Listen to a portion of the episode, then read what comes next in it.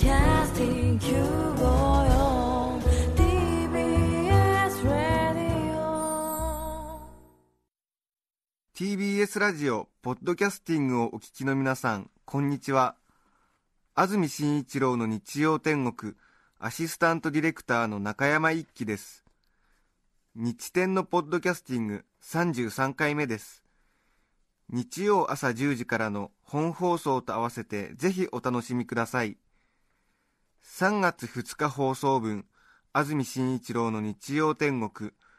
それでは番組開始から10時33分までの放送をお聞きください。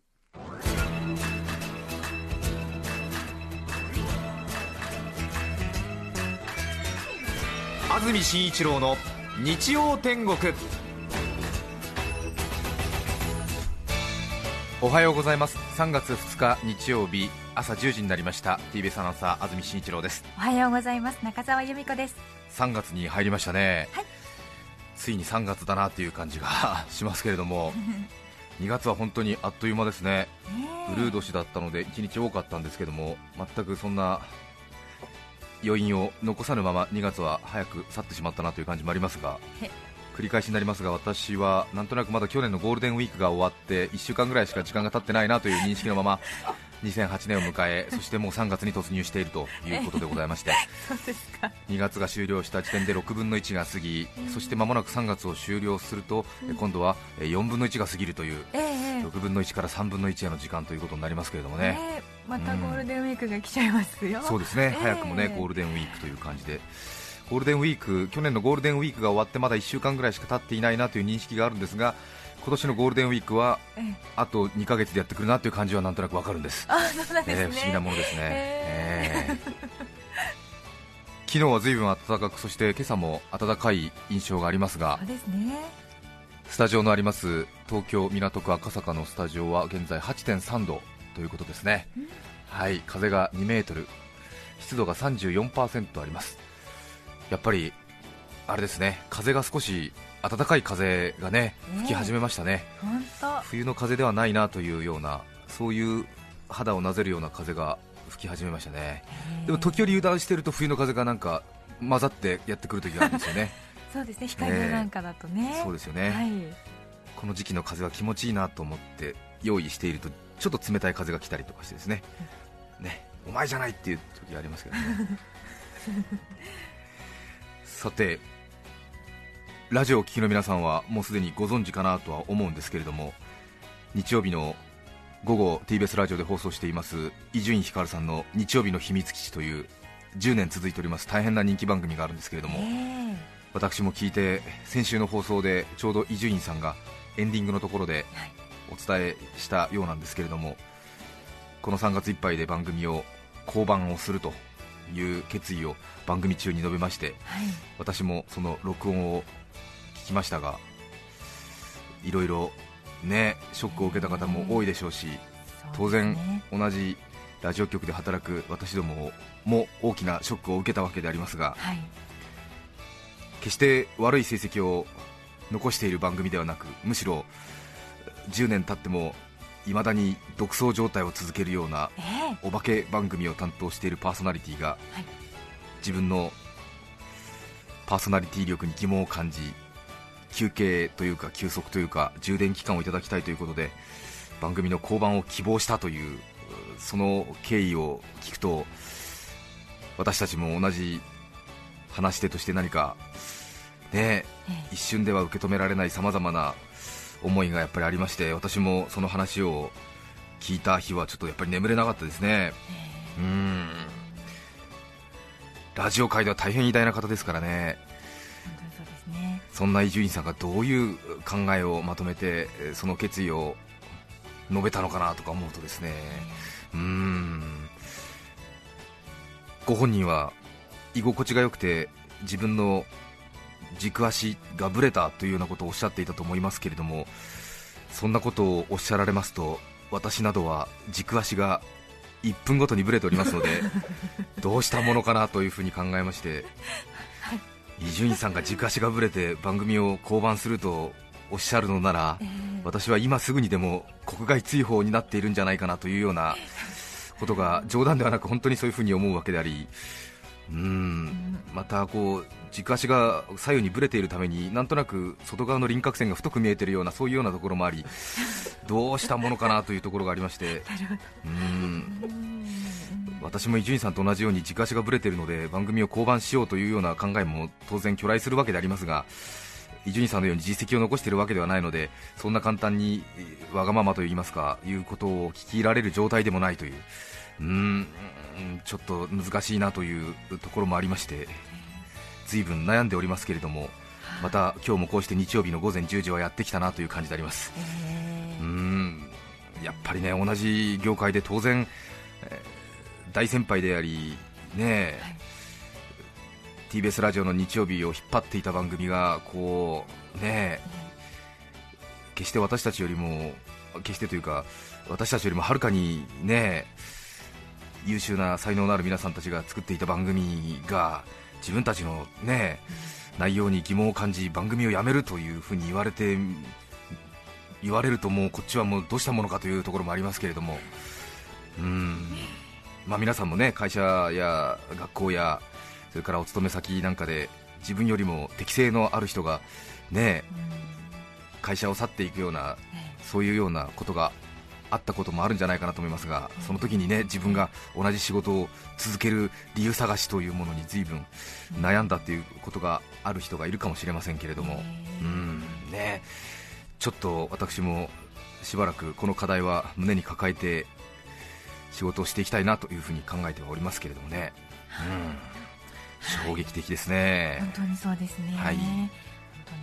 まあ、同じ局内のね内輪の話をして感傷的になってなんだということもありますけれどもね、まあ、それに追い打ちをかけたのは高島彩の結婚報告でもあったわけですが、今朝、はうい、なるほど、はい。ね、伊豆の北川さんと結婚かということですけれどもね。ねええうん。なんとなくゆずのあの素朴な歌声は少しちょっとね、うん。また色を変えて私の耳には届いちゃうなというような感想もありますが。これを機に、これを機にこれはミスターチルドレンのねうん。あの結婚にもありましたけれども、うん、そういうような感じはね、うん、やっぱりこう紡ぎ出される歌詞と実生活とは違うものだなというような、まあ、そういうような感想もありますけれども、うん。そうですね。まあうん。そういうことでございますね。はいはいはい。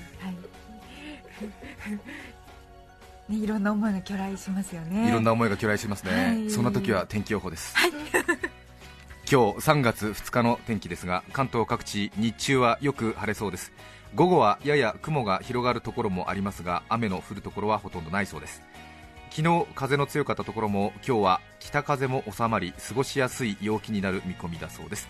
各地で10度から13度くらいまで上がりこの時期らしい陽気になりそうですただ花粉の量は多く特に東京、千葉、神奈川では花粉の量が多いという予想が出ています。今朝やっぱり来る途中マスクをしている人の数が日に日に増えますねやっぱりね。ね。花粉対策なんでしょうね。花粉症の方、本当に辛そうですからね、え。また今年花粉の量が多いらしいので、注意が必要かもしれませんが、さてそれからまあ伊集院さんのね降板宣言先週日曜日もそうだったんですけども、私先々週ですか秋田県に行ってきたんですけれど、はい。仕事で、はい。また秋田県というところはちょっと私にとっては特別な県でもありまして前も言ったかもしれませんが秋田県は JNN のネット局がないはい。県でもあるんですよね。はい TBS 系列のテレビで私は仕事をしていますけれども全国ネットと言いながら実は秋田県に TBS の放送を、えー流す地方局が存在していないというちょっとした空白区になってるんですよね、えええええ基本的にえ失礼、えー、と正確には福井県、徳島県、佐賀県にも実はないんですけれどもね。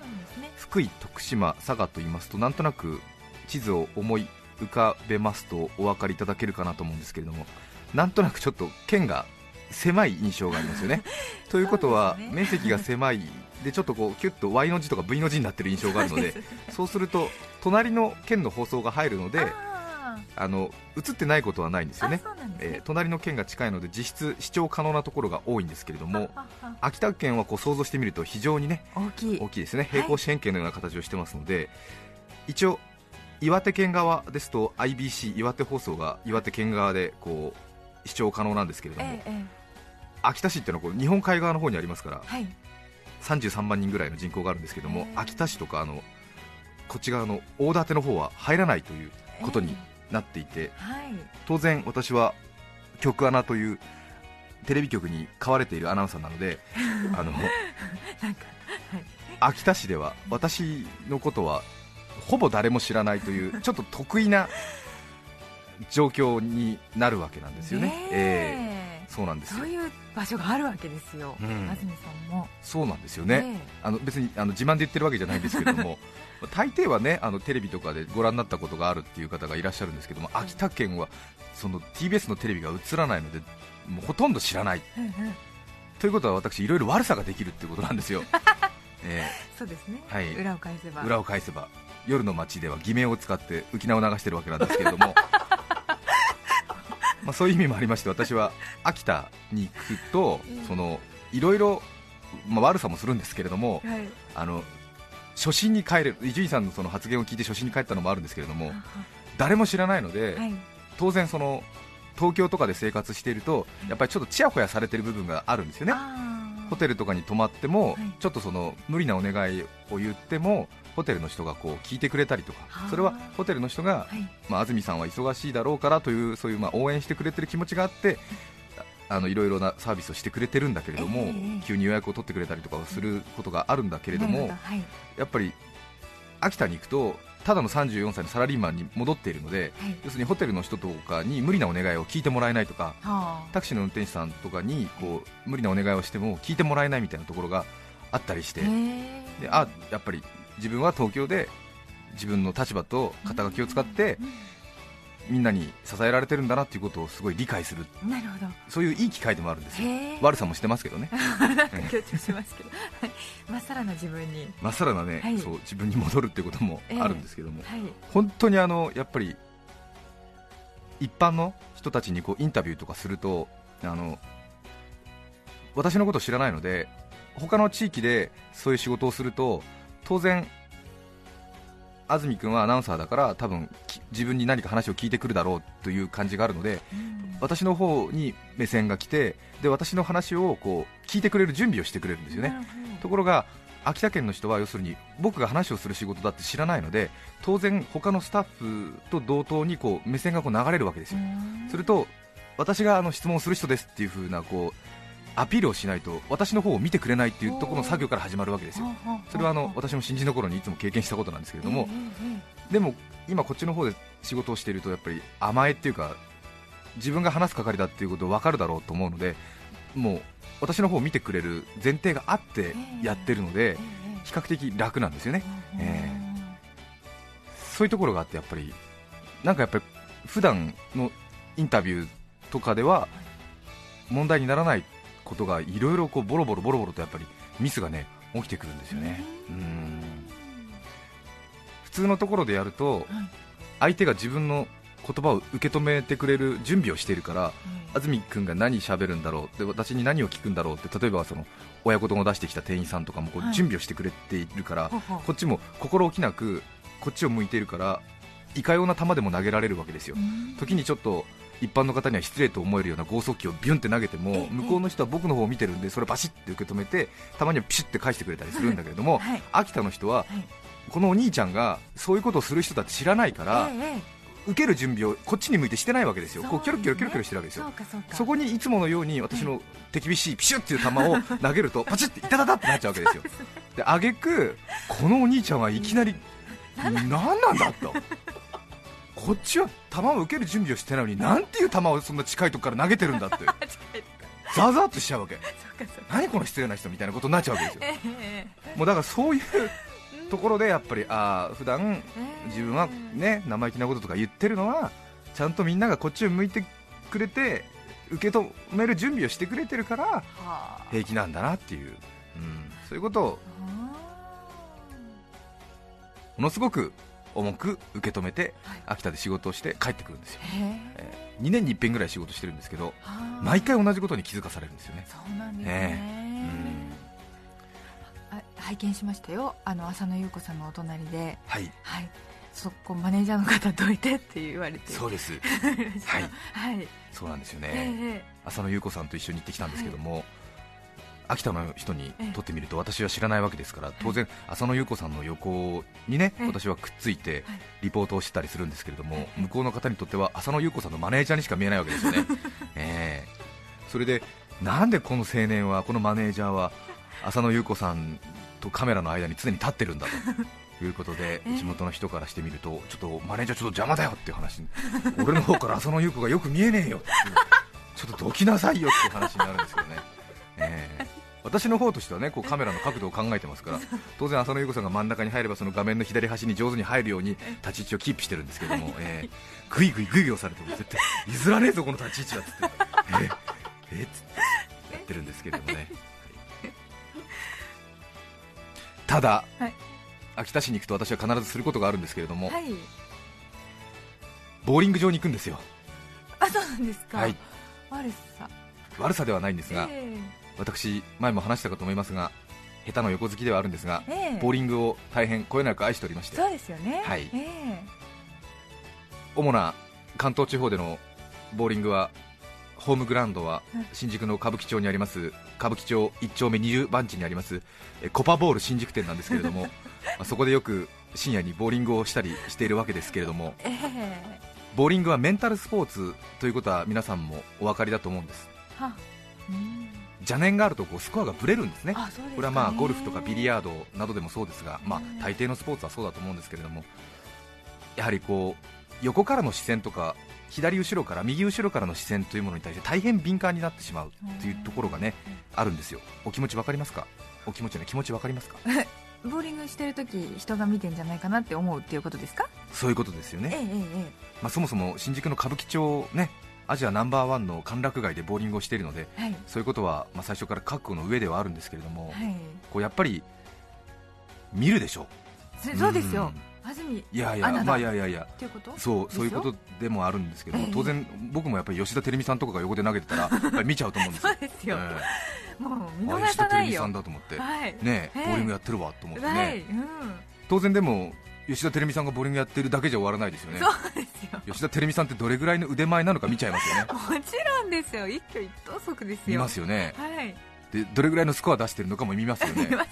で挙句多分自分と比べますよねきっとね。そうですそうです。自分より下手だと嬉しいしうん。やっぱりちょっと素人離れしてたら、うん。あやっぱり吉田照美さんってすごいなっていうふうに思うし。そうですね、うん森本武郎さんだって荒川京家さんだってやっぱり見ちゃいますよね、見ちゃいます。うん、まずその日の自分のスコアはどうでもよくなっちゃいます。ですよね。A プレーは、ええ。荒川京家だと思うよね、うん、そうだよね、はい。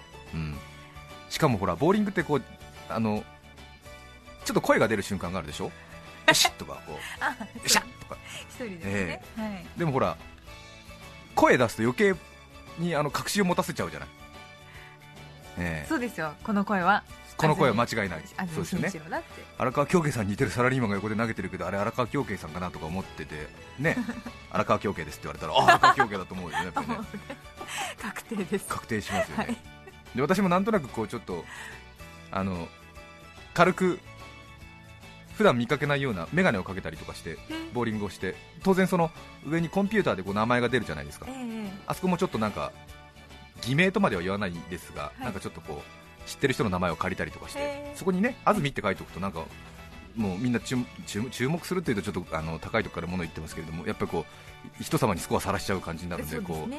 う福島とか今田とかええにしてやってたりとかするんですけど、時にはこうなんかこう今ちゃんとかにしてみたりとかして ごまかしたりとかする、まあ、その時点で私の負けなんですけども、でやっぱりこう自分の気持ちとしてはやっぱりやっぱりよく思われたいところがあるじゃないですか、ええあ安住さんが安住君がやってるなで結構あやっぱり上手なんだなっていうふうに思われたいっていうやっぱりこうね煩悩があるものですから、ええそりゃそうですよ。もうスコアがぐるんぐるんにずれてくるんですよ、えええ。でそれがどうにかならないかなっていうことがあってまあえ。一回あのそういうあんまり見ないでっていうメッセージを込めて、はい。自分のそのボーリングする時の登録の名前を、はい。あの背景とか 生物とかにしたことあるんですけど、はい、うん。防寒とかね、え うん、あんまりそのメッセージも伝わらないみたいだし。ー ひねりがねうん。聞きすぎっていうか、そうですよね、はい、えうん。え背景って書いてあるね。カタカナで背景ってね。それは何？あの私は背景だと。なるほど、ええ。壁紙だと。壁紙だと。壁紙だと思ってくれと。はいはいはい。傍観してくれとか。傍観してくれとかね、あの生物あの動く静まるの方のあ生物ね。生物画の方の生物画の方の、えーはい。やってみたんだけどやっぱり当然効果はないわけですよ。そこでやおらこう特別な光を放き放ち始めるのがやっぱり秋田県のボーリング場なんですよ、えー秋田県のボーリング場ならばはい。自分自身のえ思いっきりプレーができるんじゃないか。そうですね。というふうに思って、ええ。毎回秋田県に行くと必ずボーリング場に行ってるんです。あそうなんですね、ええ。そういうことなんだ。久しぶりの秋田ボーリングにちょっとやっぱり興奮したんですけどね、はい。えー大きな声を出しても全然平気なわけですよ、うん、よっしゃとか 二投目が悪いとか言ってもですよ。大声を出してみたところでえ？まあ秋田市民の皆さんがこうなんか大声を急に出したんでにわかにこう皆さんがパッと振り返るわけですけれどもうん。彼らにはただ声の通る変なおじさんとしか映らないわけですよ。そうね、うん。ええそうですよ。ええボーリやっぱりちょっと声を出したいんですようんね。そうなんですね、二投目が悪いって言いたいんですよ。え二投目があるわい。ー場所は秋田市内の川端という繁華街から一本通りを外れました大町というところにあるんですが、はい。名前はファンキーボールと言います。それは失礼ですよ笑ったら。そういう場所があるんですから。ファンキーボールなんです。1ゲーム500円します。ボーリングは地方の方が若干割高な感じがしますがあ都内ですと300円ぐらいでできるところもあるんですがね、え私の平均アベレージは165なんです。えあそうなんですか。すごいね。なんとか平均アベレージを200に乗せてプロボーラーになりたいというのが ささやかそして爽やかな夢なんですけどもそっかそっかやはりこうなんかこう開放感もありまして大変調子が良かったです。はい。1ゲーム目でなんと168を出しました。はい。1ゲーム目から平均アベレージを超えるというのはですねなかなかこうないことなんですよね。ええ慣れないレーンで慣れない土地でで慣れないハウスボールでそして2ゲーム目に185を出すんですね。ええそして3ゲーム目でなんと203を出すんです。はい。順調に来てるんです。ええ203ピン倒してるんです。知らない街で。一人バンバン。これは調子がいいな。ええこんなに調子のいい時は1年に一度あるかないかだぞと。はい。もしかすると自己ベストを更新できるのかな？そんなような気持ちもありましてどんどんどんどんと私のボルテージは高まってくるわけであります。そして油に油の乗りまして4ゲーム目。はい。忘れもしません。1フレーム目が9ピン。スペアを取って2フレーム目も9ピン取ってスペア、あ。まあ、ストライクこそ取れなかったんですけども、まあ、スペアスペアときてその後にストライクストライクストライクストライク。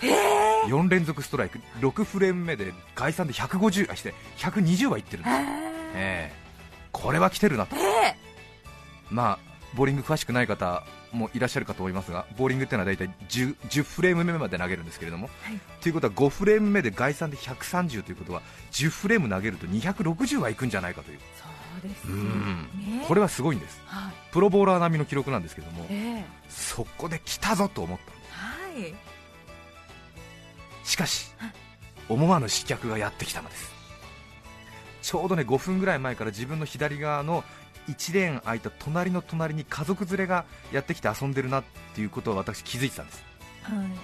5歳ぐらいの、ね、男の子、それから、えーっと25、6歳の若いパパとママ、うん。それから60歳の60歳近辺の多分その小さい男の子にとってみるとおじいちゃん、おばあちゃん、そして、えーっともう一人いて、それは多分え若いパパの妹、もしくは若いママの妹、なるほど。小さい男の子にとってみるとおばさん。おばさんですね、はい。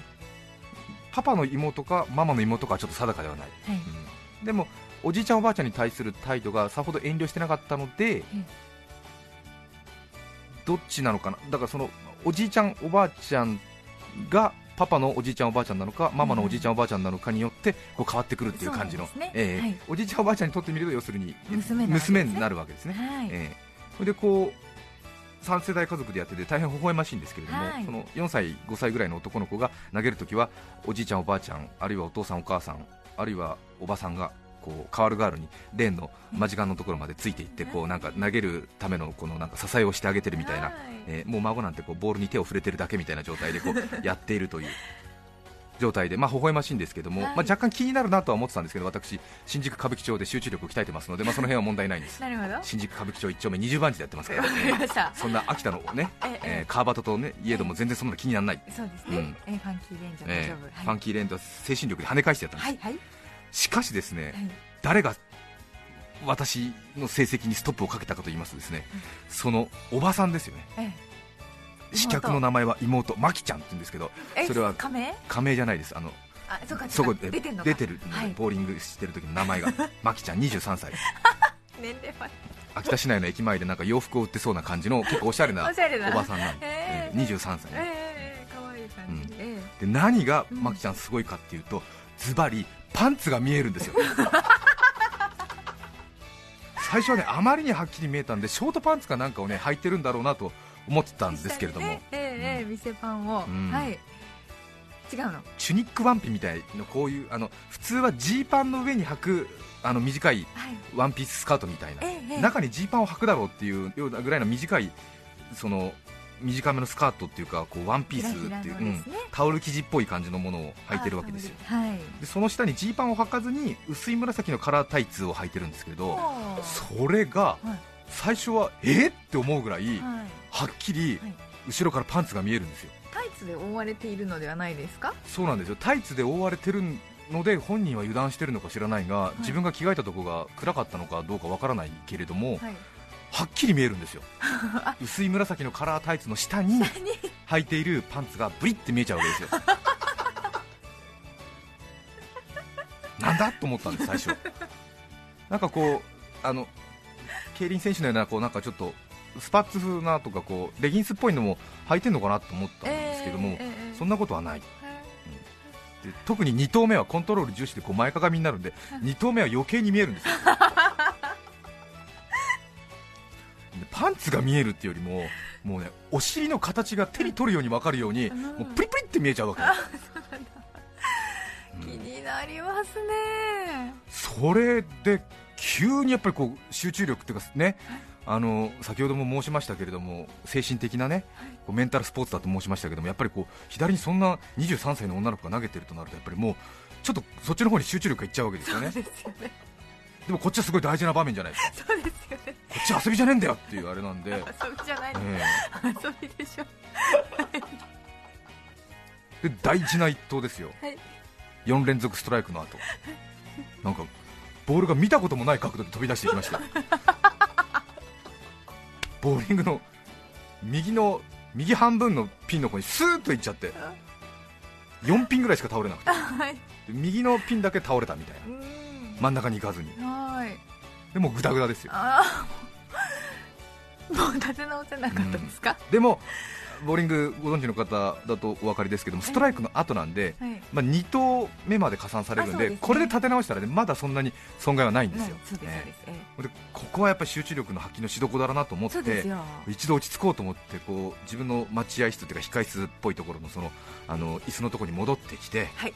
で下を向いて、でブツブツブツブツ言ってたんですよ。そしたら一緒に行ったその番組のスタッフの原田さんって年僕と一緒なんですけども、はい。ずっと一緒に仕事をしてるメンバーではあるんですけれども、はい。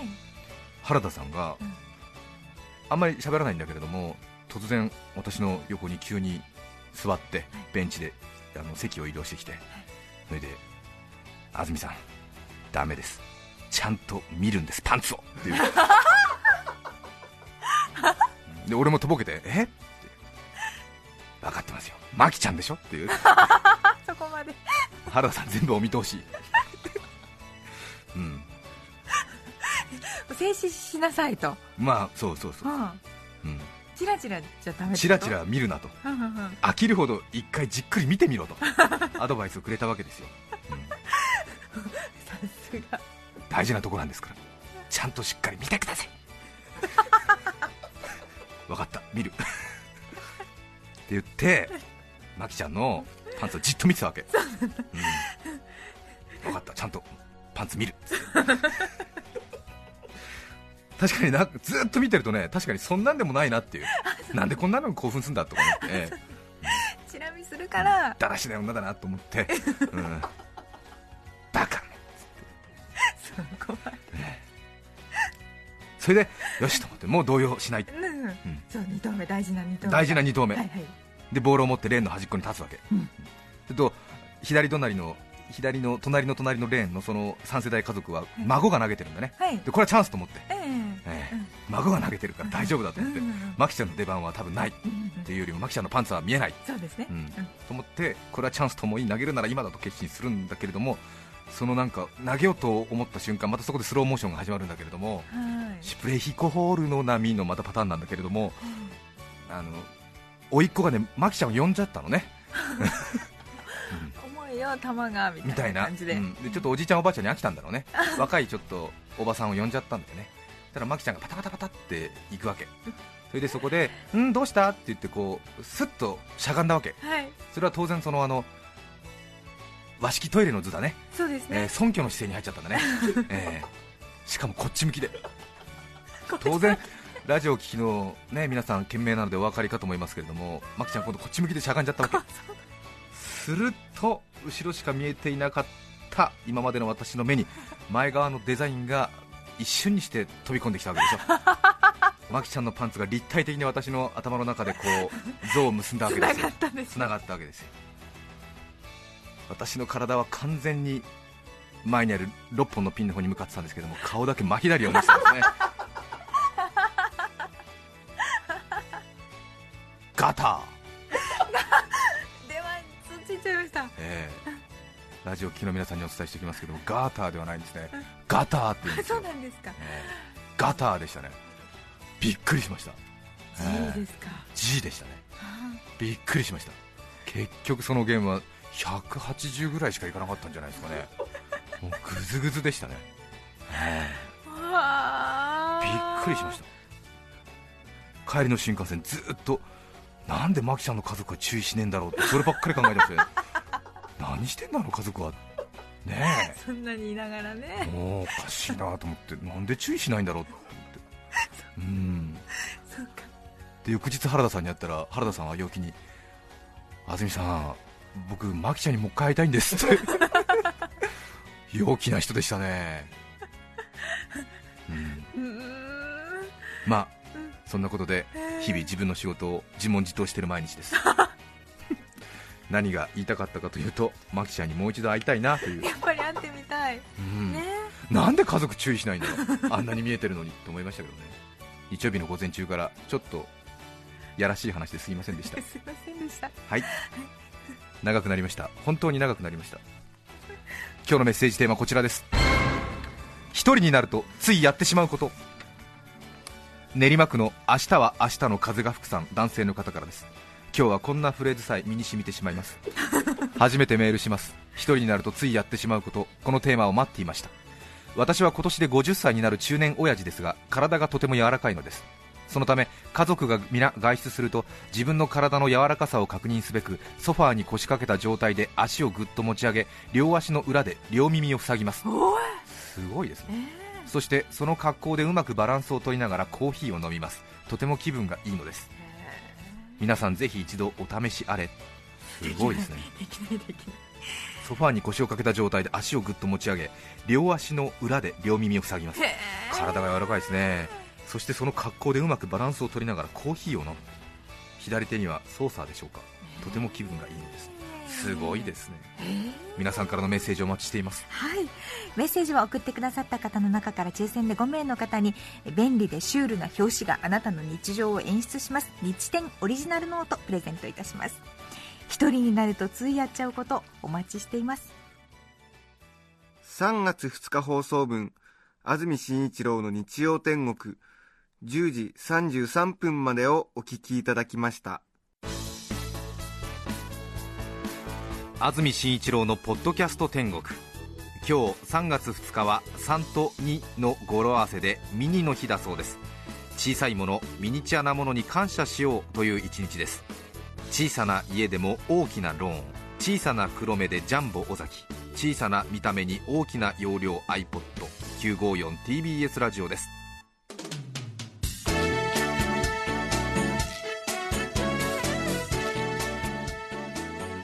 さて来週3月9日の安住紳一郎の日曜天国。メッセージテーマは「私がついた嘘。ゲストは変な言葉の通になる豊かな日本語オノマトペの世界の著者徳井外明さんをお迎えします。それでは来週も日曜朝10時 TBS ラジオ954でお会いしましょう。さようなら。安住紳一郎の「ポッドキャスト天国」これはあくまで試供品皆まで語れぬポッドキャスト。ぜひ本放送を聞きなされ。TBS ラジオ954